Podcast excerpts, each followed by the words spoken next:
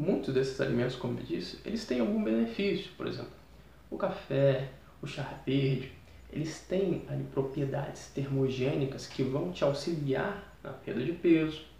O café, por exemplo, ele vai estimular a neoglicogênese, que é a formação da energia através de um substrato diferente da glicose, diferente daquilo que é a solução dos carboidratos que você ingere normalmente. Então, quando isso está acontecendo de uma maneira muito resumida, o que, que vai acontecer? A ingestão de café vai estimular o seu corpo a usar a gordura que está acumulada e não a energia que você consome dos carboidratos. Só que isso é uma ajuda, isso auxilia você a perder peso. Isso não é o motivador, não é a causa.